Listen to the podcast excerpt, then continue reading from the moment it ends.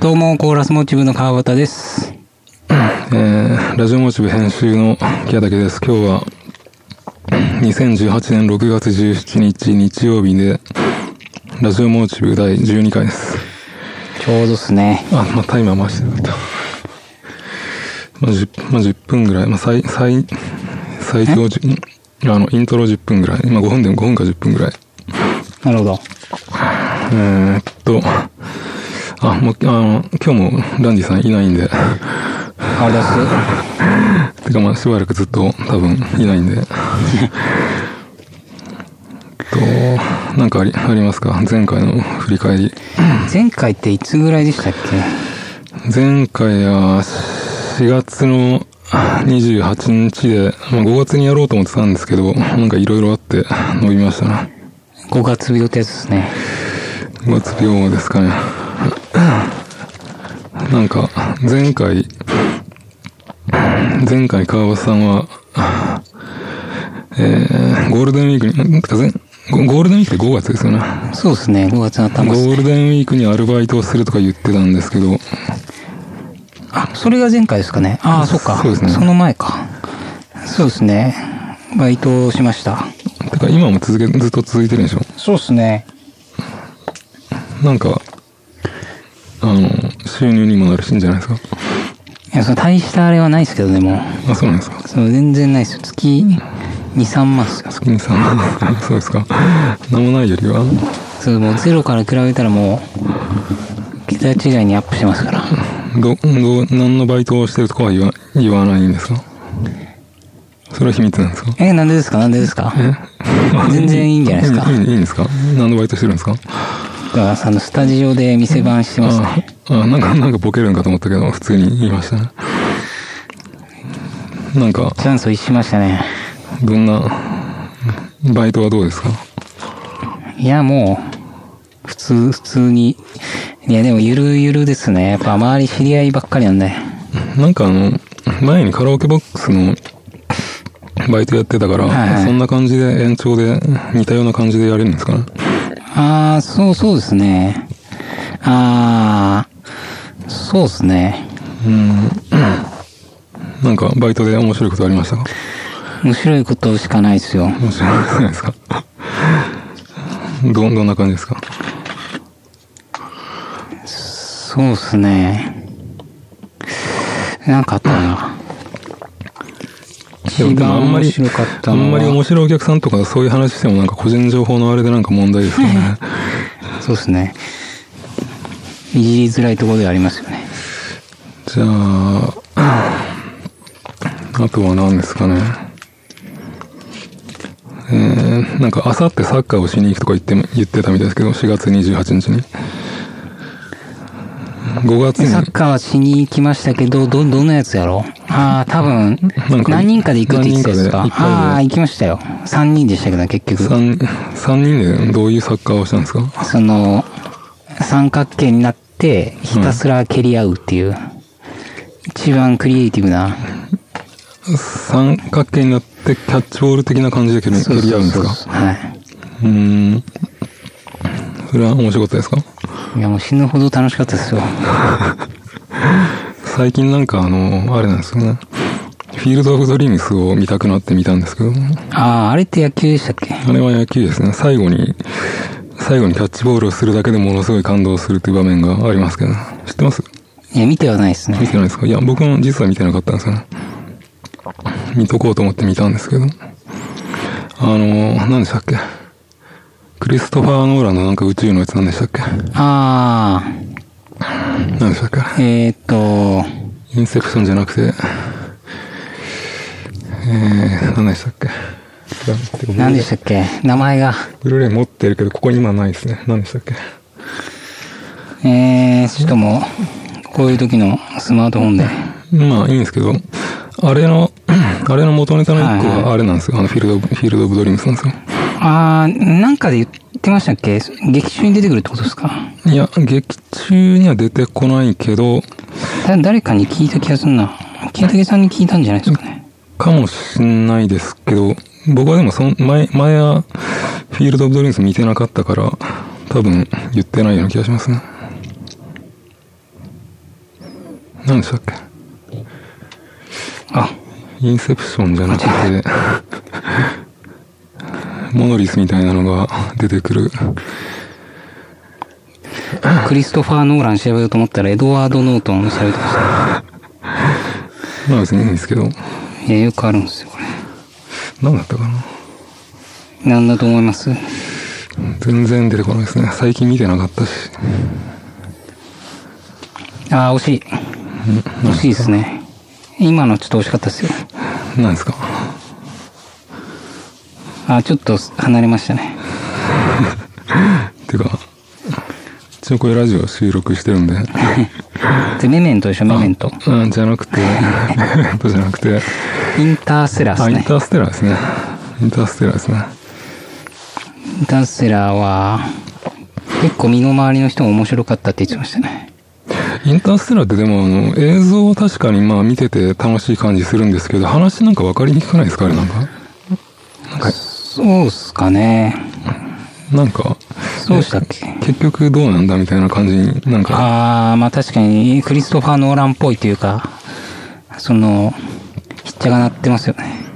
まあなんかあの、なんですかね、あれってむす娘とお父さんがちょっと仲良く、なんか変な感じで別れてしまったけど、最後、なんかあの、こう、超、超現実的な感じに仲直りするみたいな話じゃないですか。あー、そうでしたね。それが、あの、何でしたっけ、あの、フィールド・オブ・ドリームスっぽい、うんしかもアメリカの農家の田舎のおお父さんと子供みたいな感じですよね。知ってましたえエド、あーじゃないや、クリストファー・ノーラン、左利きなんですよ。あ、そうなんですかって書いてありますね。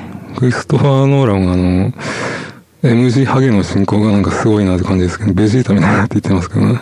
あーいやでも怪人のこのタイプのハゲってなんか、なんかハマってないですかなんか。そう、そう黒です人ね。は特になんかこの、あの、生え際の、こめかみのところがこう、交代していくの、似合ってますよね。今画面出してます出してますよ。これでも、うん結構何年か前ですけどね。ああなんか写真によってはなんかものすごいベジータみたいになってる画像もあるんですごいですね。いや、でもなんか頭良さそうに見えますよね。デコパチって。そうなんですね。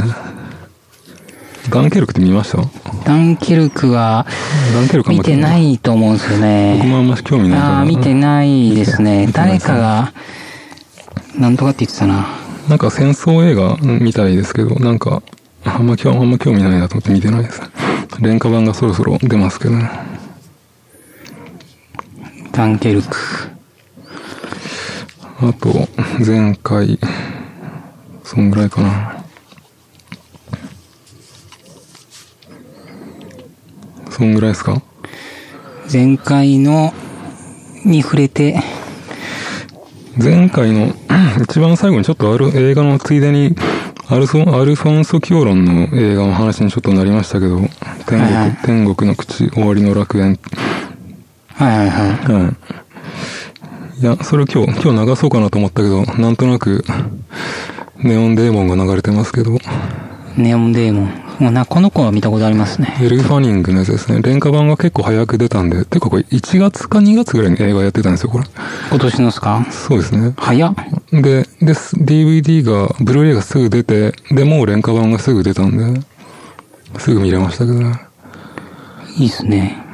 あの、モデル業界版、業界版ブラックスワンとか言われてますけどね。うーん。そこにちょっと僕はサスペリアっぽい感じも感じましたけどね。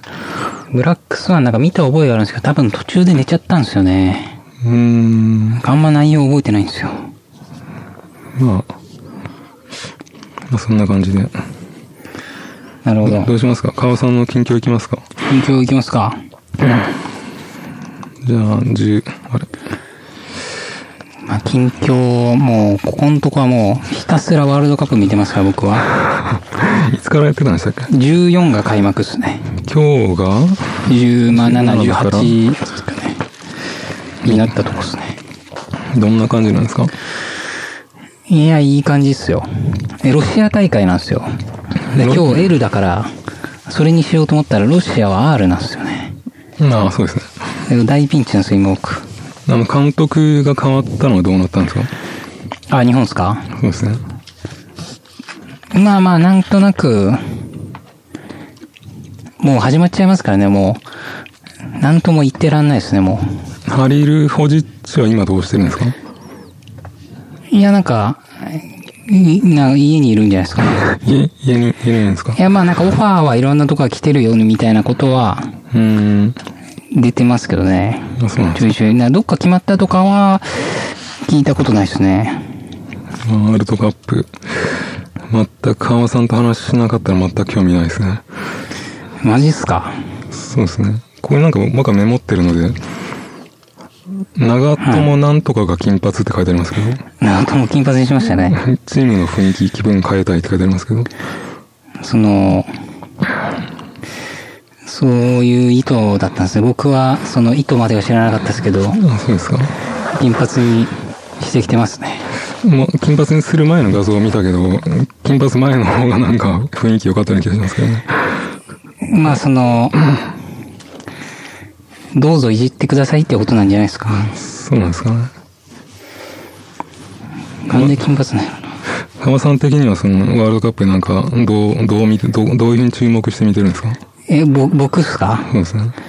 いや、もうその4年に1回で、その、ナショナルチームの単位であれば、もう世界、世界でっていうかサッカー界ではもう一番権威ある大大会なんですよね。そ、それってあの、やっぱり日本を応援してるんですか いや、そりゃそうでしょ。そうなんですか。でも日本ってその、あの、あれなんですよ。そんなには強くないんでしょまあそうですね。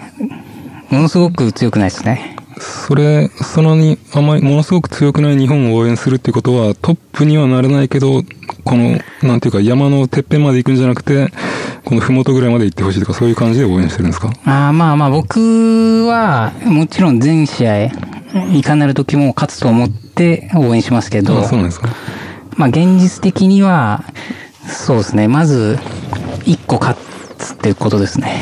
今、今、いくつ買ってるんですかいや、1個もまだ試合してないです、あね。一個も試合してない19日が初戦なんですけど。なんか最近ニュースで負けたとかかま勝ったとか書いてあるのは、まだそのワールドカップ前のなんか、なんかこごそごそやってるやつですね。あー日本がですか日本で。あーそうですね。あの、直前に、なんていうんですか、練習試合みたいなやつを、あ誰の、何を、個か。誰を選ぶかを決めるような感じじゃないですか。いや、本来であれば、あの、そういうことはしないんですよ。もう大体固まってて、チームの、まあ、代表、国別だと、その、普段試合してるクラブチームとかより集まる機会が少ないんで、なるべくたくさん試合して、その、チームのレベルを上げたいんですよね。なんかサッカーのこと全く何もわかんないですけど、日本のサッカーチームっていっぱいあるじゃないですか、なんか。ありますねなんか、け何、福岡県じゃないけど、佐賀県にはなんとかとか。ああ、まあ、J だけでも50チームぐらいありますね。J3 まであるんで。その50チームの中から優れた選手を集めて、その、ナショナルチームとして送り出すんですかあ、というわけではないですではないでね。すかその、日本国籍であれば別にどこにいてもいいんですよ。あ、そうなんですか。はい。うんじゃあどっかのチームに所属してなくてもいいんですかえでも基本的にはやっぱ、サッカー選手として活動してる人あの中からしかその選びようがないので、あ。うん。どっかしらでやってる選手ですね。今はもう海外でやってる選手の方が多いですね。あ、そうなんですか。はい。海外でやってる選手、海外のチームでやってるんですかそうですね。長友も今トルコでやってますよ。あ、そうなんですか。はい。へええ。トルコのチームでやってるんですかはい。あ、そうなんですか。あ、そういうのでやってるんですね。日本よりも、要はそのレベルの高い地域があるんですね、国とか。はい。だから日本でやるよりも、その海外で成功する方が、うん、そうですね、うーん。な高い、価値が高いとされてますね。るほど。ど、どう、どうしますか別にワールドカップの話しててもいいんですけど、今日なんか話し始める前に、今日ライブ行ってきたから、行ってきたみたいだから、そのライブの話を聞けばよかったよかったかなと思ったんですけど。ライブは行きましたよ。てか、てか6月にも川さんたち自身もライブやってるんですよね。6月2日、7日。7日でしたっけああ、そうですね。バンドのやつなのかっすね。うーん。いや、まあなんてことはない。いつもと変わらない、あそうなんですかはい、感じですよ。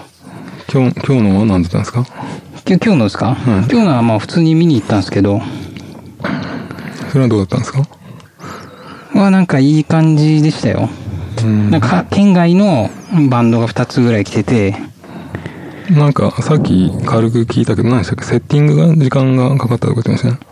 あいや、てかまあまあ普通ですね。普通普通はうん。なんかセッティングの凝ったバンドがなんとかとか言ってましたけど。い。ああ、もういましたね。ドラム持ち込みとか。うん。その人たちが鳥じゃなくてってことですよね。その人たちは真ん中ぐらいで真すんね。中ぐらいでドラム全部持ち込みで、セッティング全部やってたんですかああ、そうですね。すごいですね。うん。なんか、なんか適当に話してください。ねあと近況はあれですね。今日の朝テレビつけたら、なんか NHK の BS で、あの、配給って知ってます漫画。 あの、タイトルは知ってますね。何でしたっけジャンプでやってる、あの、バレエの漫画なんですけど、バレーボールの漫画で配給なんですかそうですね。バレーボールを日本語で言ったら配給になるんでしたっけえーじゃないですかね。なんかタイトルはカタカナで配給ですよね。そうそうそうそういやそれ、はそれを、い。それがなんかアニメで、なぜか NHK でやってて、あ、そうなんですかそれ第1話だったんですよ。あ、そうなんですかもう泣きましたもん、俺も。 ?1 話でそんな泣くような話なんですかいや、もうなんか主人公、あめっちゃ可愛いんですよ。女子バレーなんですかえ、いや、男子ですけど。い男子バレーなんですかや、可愛い男子好きなんですよね、俺。あ、そうなんですかそうなんですよ。 1話で泣く、泣かせるって結構難しくないですかいや、まあ、そうっすね。いや、でも、あそうっすね。なんどう、いや結構ありますけど、僕は。 1話でどうなったら泣ける展開になるんですかえ、泣ける展開ですかなんか、あのーまあ、簡単に言うと、なんかあのー、何でしたっけ、スラムダンクの三井みたいに挫折したけど、やっぱりみたいな、そういうんじゃなくてですかえっとな、どんな話だったかな。その主人公の中学最後の試合っていうところから始まるんですよ。あ、もうすでに始めてるんですかあ、すえでに、そうですすでにやってるんですね。まあまあ、そうですね。うん。で、高校入ってからが、まあ本編っていうか、あー第2話は高校入ってからなんですけど、うん。その中学最後の試合で負けちゃうところから始まるんですよ。ああ。なるほど。でえそれが泣けたなっていう。ああ、さあ、中、中学最後の試合なのに、負けて、そういうその、何ですかもっとこうしたかったな、みたいな感じを引きずりつつの始まりなんですかえそういうわけでもないあですでけもど、ないもですかうなんかいろいろあったんですよ。それを NHK でアニメでやってるんですね。だから前はなんか民放でやってた気がするんですよね。なんか僕見た覚えがあるんですよ。うーん。漫画を読んだのかなわかんないです。スポーツ、スポーツ漫画が一切買ったことないです。えマジですかあ、いや、あれがありますよ。あの、何でしたっけあの、柔道の何でしたっけかわいい、かわいいだっけ帯をぎっと寝て漫画があ昔ありあ。ましたよね。ありましたね。まあ、あれはなんか絵が、なんかちょっとポップな感じで、なんえパか、トレイバーとかと同じ人でしたっ けあそれまた別いやか。、絵絵のそのタッチはまあちょっと似てますけど、あ、あそれ習字のやつか。それ止め跳ねですよね。あいや、止め跳ねと帯をぎっとには同じ作者ですけど、パトあ。あ、レイじ、ゃあ一緒か。いや、パトレイバーじゃないですね。あ、パトレイバーじゃないのか。あ、あ、いや、なんか勘違いしました。パトレイバーはあの人ですよね。何でしたっけ何だったかな。結城正美ですね。ああ、それだ。結城正美はエッセイだけ持ってますね。パトレイバーも持ってたけど、友達に借りパクされたんで。パトレイバーもなんか読みましたね。究極超人あるを持ってたような気がするけど、どっか行きましたあね。ー、懐かしい。読みよったな。なるほど。あーで、その配給が面白かったってことですね。いや、もう、ぜひ、来週見たいですね。それをずっと見ていくんですね。いやとにかく主人公は可愛いんですよ。うーんわかんないです。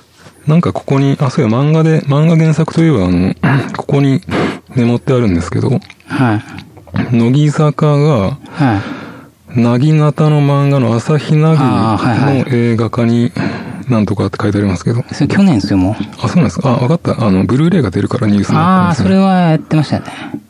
えっと、映画舞台化って書いてありますけど、そうなんですよ。これは注目してないんですかいや、それ去年ですから。あ、そうか。なんかブルーレイにあの、ビジュアルコメンタリーっていうのがあるんですけど、ビジんュアルコメンタリーって知ってますえ、その、出てくるってことですかあの、普通のコメンタリーってあの、画面があって、音声切り替えて、はい。その監督とかが話す音声とも、あの、字幕に切り替えるってやつじゃないですか。はい。ビジュアルコメンタリーは、もう全くあの、特典ディスクに入ってて、あの、出演者とか監督が、その画面を見ながら、なんかこう、あの、一堂に集まって、はい。えーその本編を見ながら話したりしてるのを映像で映してるっていうのを、それそのまま流すコメンタリーなんですよ。なるほど。いや僕もあんまり、それの入ってるブルーレイ持ってないですけど、1個か2個か2個ぐらいしか持ってないですけど、まあ、アイドルだからこその引きがあるんでしょうね。僕が持っているのはですね、ここにちょちょうどありますけど、よいしょこれですね、この福山の出てるスクープの、福山とリリー・フランキーのやつ知ってますこれ。リリー・フランキーは知ってますよ。なんか週刊誌の、なんか、編集者とか、カメラマンとかの話ですけど、うん二階堂ふみが出てるじゃないです二か。階堂ふみが出てます。二階堂ふみが、なんかちょっと、ちょっと痛い新人みたいな感じで出てて、その新人が成長していったりする話です。なるほど。それも福山雅治だからこそなせる技なんでしょうね。福山雅治がちょっとなんかあの、ちょっと悪い感じの演技をしてるんですけど、なんかあんまり様になってないんですよね。 リリー・フランキーの真似をしているようにも見えるんですけど、最後リリー・フランキーが死んだりするんですけど。マジっすかあ、そういえば、リリー・フランキーといえばあれですね、あの、何でしたっけ、あの、是枝裕和ああ、が、万引き家万引族できしょ。がカンヌで賞を取りましたね。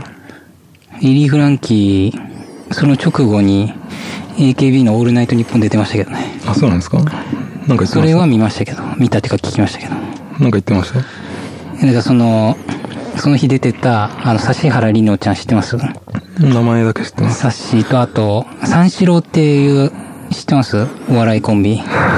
三四郎はわかんない です。僕好きでラジオいつも聞いてるんですけど、その片っぽが出てて、うその二人に、あの、お土産をあげてました。ん。リリー・フランキーがですかはいあの、カンカンヌ、ヌカンヌのお土産ですかカンヌ土産。な、何を渡したんですかサッシーの方がトートバッグやったかな。で、トートバッグ三四郎の間さんには、なんだ、ライター、スライター。ライター。なんか割と普通のお土産ですね。割普通っていうか、あの、ちゃんとしたお土産ですね。そうですね。リリー・フランキーやっぱ本職がデザイナーとかだから、あ、そうなんですか。デザイラストレーターとかデザイナーじゃないですかえ。なんかいろいろやってますけど。なるほど。なんか、是枝の、是枝裕和の古い、昔の作品のブルーレイが、あの、で、まとめて出たんですよね。ー今日そこにあの、最近買ったやつを、ここに、これですかえ最近買ったのをそこにまとめて置いてるんですけど、なんか話の、ね、種になるんじゃないかえ、エイリアンってこれがサービスなんですかエイリアンはあの、あの、リドリー・スコットじゃなくて、エイリンリドリー・スコットだっけリドリー・スコットですよね。えー、リドリー・スコットとこれ枝じゃないですね。違うんですかいや、なんか一番上に歩いても歩いてもがあるじゃないですか。ああ。これってことですね。そうですね。まあ歩いても歩いてもずっとみブルーレイで見たかったんですけど、ディスタンスはやっと見れたんですよね。知らないでしょすごい昔のやつですけど、あら、井浦新とかが、まだ新人の頃のやつですけど、えなんかドキュメンタリータッチすぎてちょっとあの音がなんていうかダイナミクスが大きすぎて聞き取れなかったり音がでかすぎたりしてなんかすごい見づらかったですなんかなるほど。どうしますかもうもう15分ぐらい経ったんでそのこのまま僕の近況のやついきますかああ、全然いいっすよ。まあちょっとその中でそこに買ったのをいろいろ置いてるんでなんかそれで話ができるんじゃないかなと思ったんですけどなんかありますか気になる気になると気いうにかなるやつですか気になるのは、なんですか。一番気になるのはあれですね、あの、ホットモットのパンフ。ホットモットの2001月のメニューだからもう気になってもどう。えーそうなんですかどうにもなんですけどすごい困ったな。最近初めてこの梅干し殿下を買ったり、買って読んだんですけど、梅干し殿下って知ってますまあ、名前ぐらいしか知らないですうねん、名前ぐらいしか知らないですね。僕もあんまり知らなかったんですけど、やっとテントウムシコミックスが出たんで、買ったんですけど、なんかそれも多分1970年代の漫画なんですけども、なんか、絵柄がその古臭いとかを一周してとか2週か3週ぐらいして全然古臭く感じなくないですかなんか。そうですね。まあ、本自体が新しいのもありますあけるど、けど、そうですね。そうですね。確かに出てくるその黒電話とかそういう、うん出てくるアイテムとかは、うん古い時代が古いんですけど、なんかもう絵柄が安定しすぎていてなんかすごい、全然なんか古い感じがしないんですけど。本当ですね。で、なんかその、で、ここに新、新お化けの九太郎とかのテントウムシコミックスもあるんですけど、はい。なんかドラえもんとか、その、オバキューとか、まあチンプイとか、いわゆるこの、なんか変なのがやってきて、居候する漫画じゃないですか。はいはい。で、なんか、どれも同じような感じがするんですけど、どういうところで差別化を、差別化っていうか違いがあるのかなって思って見ていったんですけど、例えば、例えばですね、まあ、梅干し天下だったら、あの、あの、梅干し殿下だけが居候しに来るんじゃなくて、梅干し殿下の家族丸ごと来るんですが、 なるほど。あのお父さんとか、お母さんとか、おじいちゃんとか。おじいちゃんは確か出てこなかったですね。ああの、マジっすか21円マのゴンスケとか出てきますけどね。えゴンスケ知って知ってます 知ー、いや、しんないです。ら知らないですかてか、てか21円マって読んだことありますえ、それドラえもんじゃなくてですかじゃないですね。このルックスはし知ってるんじゃないですかね、これ。ここですかいや、それ、それ前回です。ここですかそれお母さんであ、えこす。この右上の、これこれ。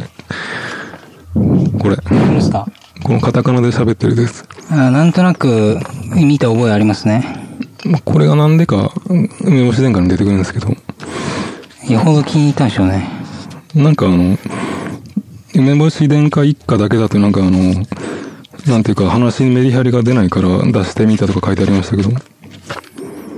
で、まあ梅干し殿下はその、殿下だけが来るんじゃなくて、まあ家族が来ると。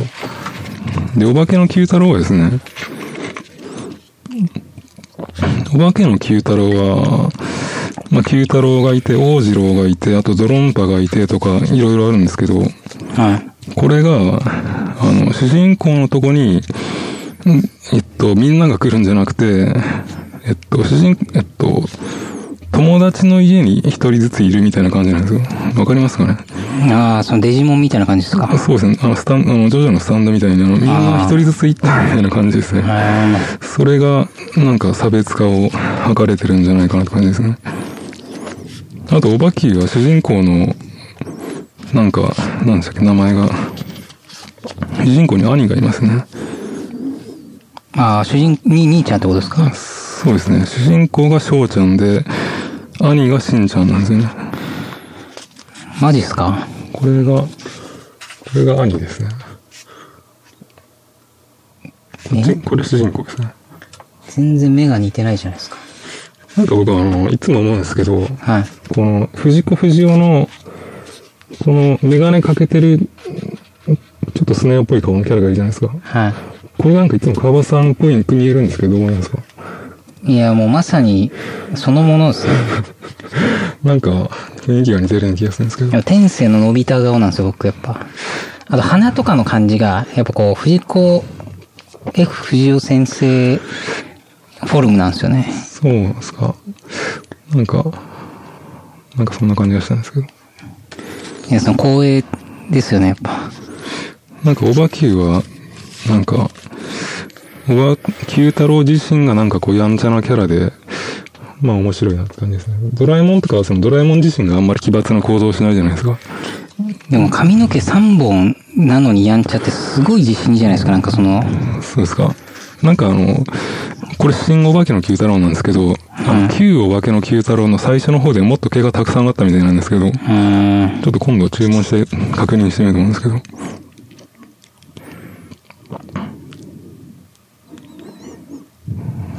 なんか、全然今でも読めるんですけど。なるほど。いいっすね。いいんですよ。あとは何ですかね。あとはパシフィックリムのなんかアップライジングのやつとか。なんか、あれなんですよね。 ギレルモ・デルトロもなんか賞をもらったんですよね。あの、半魚人の映画で。そのアカデミー賞的なやつですか あ、って書いてありますね、なんか。そうですね。ここに、アカデミー賞ですか。これが半魚人のやつですね。見たけど、まあ、おまあ確かに面白いんですけど、でも、清武さん似てますよね、デルトロ。そんな太ってますかね。デルトロもう一人で階段降りれない、降りれないぐらい太ってるんですけど、えそうなんですかみみたいですよ。で、それって引くわ。結構、そんなん、ダメでしょうね、その、お相撲さんみたいになってるんですけど。それはもう、ダメですよ。それなんでやろどんな話か知ってますそれ、半魚人です。うなこの前聞いた、あの、もうちらっとしか、あそうですかなんか見てはないんで、この前聞いただけの情報でしかないですね。うーん。なんか、まあ、確かに面白いっちゃ面白いんですけどね。あここんな感じなのかと思いましたけど。なんか画集とかも買ったけど、まだ中に出ないですね。半魚人。エイリアン・コベナントはですね、これもそろそろ廉価版が出るから、廉価版が出る前に、通常版が安くなったから買ったんですけど、エイリアン・コベナント評判悪いけど、そうなんですかその、悪いんだろうなって感じが面白かったですね。なんかあのー何でしたっけ。えーどっかの惑星の植民地に植民しに行くために宇宙船が飛んでいってるんですけど、はいはい。それ言ってたら、どっかの星から、きなんか、信号みたいなのが発発せられているから、そこに行ってみようみたいな感じで行ったら全滅するって話なんですけど、 その、なんで行っちゃうんだろうなって感じとかですね。あと、星に降り立つときにみんな、あの、なんか、ノーヘルで行くとかですね。あ空気がないいとや、か。空気は大丈夫なんですけど、あの、なんか、金とかいろいろあるじゃないですか。ガスとうんか、そういう無防備で行って、やっぱりやられるって感じですね。てか、プロメテウスの連中もそうやってやられましたから ね。プロメテウスの連中はまだ宇宙服着て行ったけど、結局ややられたんですけど。まあ、なんか好奇心に身を滅ぼされていく感じが面白かったですね。うーん、R15 じゃないですか。清武さん見れないじゃないですか。見れないですかね。見れますけど。で、これなんかあの、最初のエイリアンより、あの、昔の話なんですよ。はいはいはい。で、で、その最初のエイリアンに出てきたフェイスハガーとか、そのエイリアンとかが、どうやってできたのかみたいなのが、そのコベナントとか、そのコベナントの次ぐらいで、ちゃんと描かれるみたいなんですけど、はまあなんか謎めいた感じにしておけばよかったんじゃないかなっていうファンの声もありますけど、まあ、まあそれは、そ れはそれで面白いですね。い。いいっすね。もう、エイリアン、だ2を最初に見たんですよね、小学校ぐらいの頃。はい。キャメキャメロンのやつですね。死ぬほど怖かったっすもんね。エイリアン、でも、ああそうですね。まあ人が死んだりするのは確かに子供が見たら怖いんですけど、エイリアンでもなんかそんなに怖い、怖い感じでもなくないですかえマジっすかいや、まあ今見たらそうでもないんですけどそう、ですね。いやでも3とかもう、しこたまに怖かったですけどね、もああ、3、3はあれですよね。あの、デビッド・フィンチャーのやつですよね。う。あ、そうなんですかそうですね。3、3も一応あの、なんていうか、プロメテウスが出た時に、1、2、3、4全部ブルーレイで見直したんですけど、 3のエイリアンはものすごい CG で描かれてるんですけど、CG の時代が古すぎて、今いみやたいまあな。確かに今見たらなんか、うんってなりますけそどうですねね。。プレイステーションのゲームみたいな感じでしたけどね。3。あ、でも結構なん怖かっか、コベナン、コベナン、エイリアンコベナントもその、その最初の1回目のとこやってもちょっとドキドキしましたけどね。なんかあの、白い見たことのないなんか変なエイリアンが、あ、ジャケには乗ってないか。なんかすごい白い怖いのが出てくるんですよエイリアンは黒いっすよ。黒いのもいるけど、黒いのも、あの、白いのが成長したら黒いのになるんですよ。マジっすか。うん。そうですね。エイリアン4の最後に出てきたやつは白かったですけどね。あニューボーンですね。なんか人間っぽいですあね。れももう信じられんぐらい怖かったですけどね、僕は。そう。だからもう必死で心の中でこれの中には人間が入ってるんだってもう何回も唱えながら見てました、僕は。なんかあのーあれなんですね。僕と川尾さん10個違いますけど、やっぱみ、怖い、怖い映画を見てる世代のズレがあるんですあかあ、ね。そうっしょうね。なんか、13日の金曜日とかが普通に流れてた時代に育ったから、あんまりそういうのの耐性があれなんですかね。あとは、フィールド・オブ・ドリームス。フィールド・オブ・ドリームスのあの、何でしたっけ。ケビン・コスナーの声が塚山雅音なんですよ。知ってますなんか名前は聞いたことありますけど、ケビン・コスナーは塚山雅音が、あの、フィックスって知ってますっていう映画っすか。いや、フィックスってあの、吹き替えの俳優で、この俳優にはこの人みたいな感じのがあるじゃないですあーはいか。はいはいはいああれフィックスって言うんですけど、ケビン・コスナーのフィックスはあの、塚山雅るなんですよ。いつもの声の人ってことですそうかそうそうですね。いや、それでものすごいあの、安定感で見れましたね。っていうか僕も吹き替えでしか見てないから、あのケビン・コスナーの声はもう、塚山雅るなんですけど。あのなるほど。これとパーフェクトワールドのケビン・コスナーも塚山雅音でいいんですけど。パーフェクトワールドって見ました。いや、多分結局見てないっす見てね。ないですかままあ、どっちでもいいですけど。あとは、順番に見ていったら、これはあんま面白くなかったですね。この子も同じことじエゃル・フなァいニングでですすね。パーティーで女の子に話しかけるには、って言ったらなんかこう、あの、なんか、おなんか男の子がパーティーに行って青春映画みたいな感じがするじゃないですか。か。はいはい。んなんかよくわかんない SF 映画なんですよ。うーん。監督があの、あれ、あれですよあの、何でしたっけアング、アングリヘードウィアーンクアンドアングリーそうンですチの。うね。ヘヘドウィーグアングリーインチが全然好きじゃなかったんで、んこの映画はエルファニング、エルファニング効果で楽しめるんじゃないかなと思ったんですけど、ちょっともうやっぱ無理だったんで、なるほど。なんか売るかもしれないです。音楽はなんかすごいパンクっぽいのが流れてましたけどね。ああって書いてますね。昔の当時っぽいのとか、オリジナルもあるのかもしれないですけど。なるほど。で、てか、あんま、あんまし、あんまし、よ洋画であんまり面白いの当たらなかったんですけど、これ、スイートセブンティーモンスター、これも知らないですよね。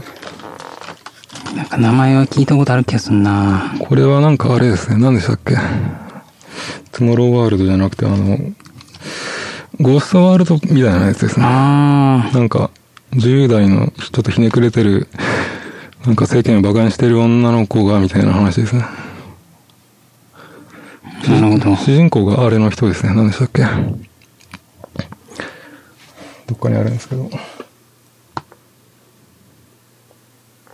公園兄弟の 西部劇の何でしたっけ書いてないですかえどこに書いてないですかえー、何がですかあ、トゥルーグリッドかな。でもトゥルーグリッドカボさん見てないですよね。見てないですね。トゥルーグリッドは、 トゥルーグリッドは、悪党にお父さんを殺された女の子が、えっと、ああ、なんか言ってましたね。老人の、そうですね、老人の保安官だったか、賞金稼ぎだったかを、賞金稼ぎか、を雇って、敵討ちしに行くやつですね。それの主役やってた人ですね。吹き替えも同じ人でしたね。なるほど。それもまあ面白かったけど、面白かったけど、ゴーストワールドほどでもなかったかなと思いますね。時間、時間になりましたけど、まあ、そんぐらいですかね。なるほど。そんぐらいですか。ビューティーインサイドもあんまり面白くなかったです。韓国映画、知らないでしょいや、知らないですね。なんか朝、 朝起きるたんびに、全然違う外見になっている主人公の話ですね。なんか、世にも奇妙な物語的な話ですけど、うーん。なんかあんまり意外なところもなく普通に終わってしまったなって感じですね。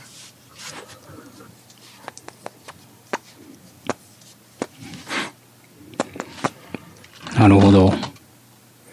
うん。あ、さっきからなるほどばっかりですね。えでもこれ口癖なんでしょうね。まあ、そのぐらいです。あと、これだ、ひろかずの歩いても歩いてもとか、ディスタンスとかありますけど、まあ歩いても歩いても面白かったですけどね。